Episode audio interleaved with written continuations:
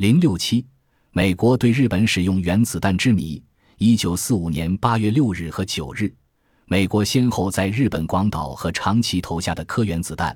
使两城市毁于一旦，约二十万人丧生。事情已经过去约半个世纪，然而美国使用原子弹是否符合道德规范，以及当时是否有必要对日本使用原子弹，一直是人们心目中的疑团。美国为什么要悍然对日本使用原子弹？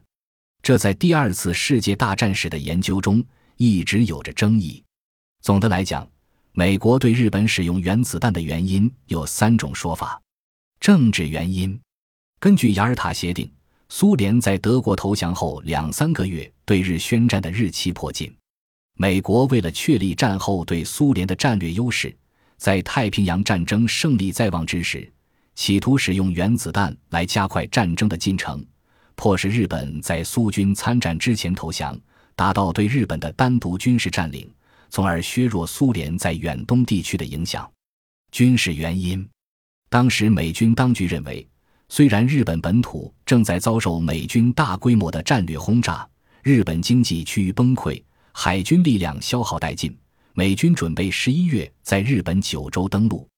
但是在日本本上上有二百至三百万陆军，保存的自杀飞机尚有六千至九千架。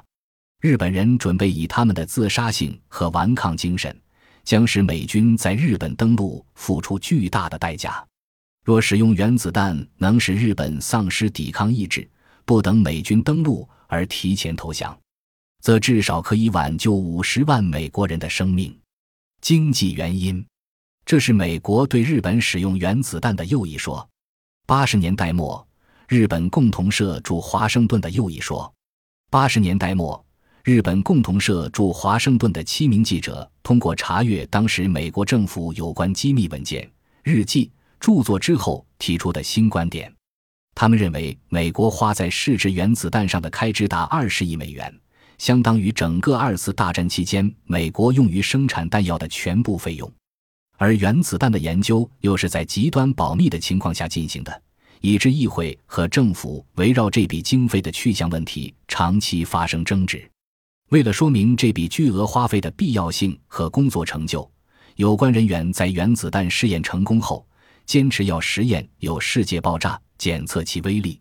究竟是那种或那几种原因促使美国在日本使用原子弹，还有待军事家做出正确的决断。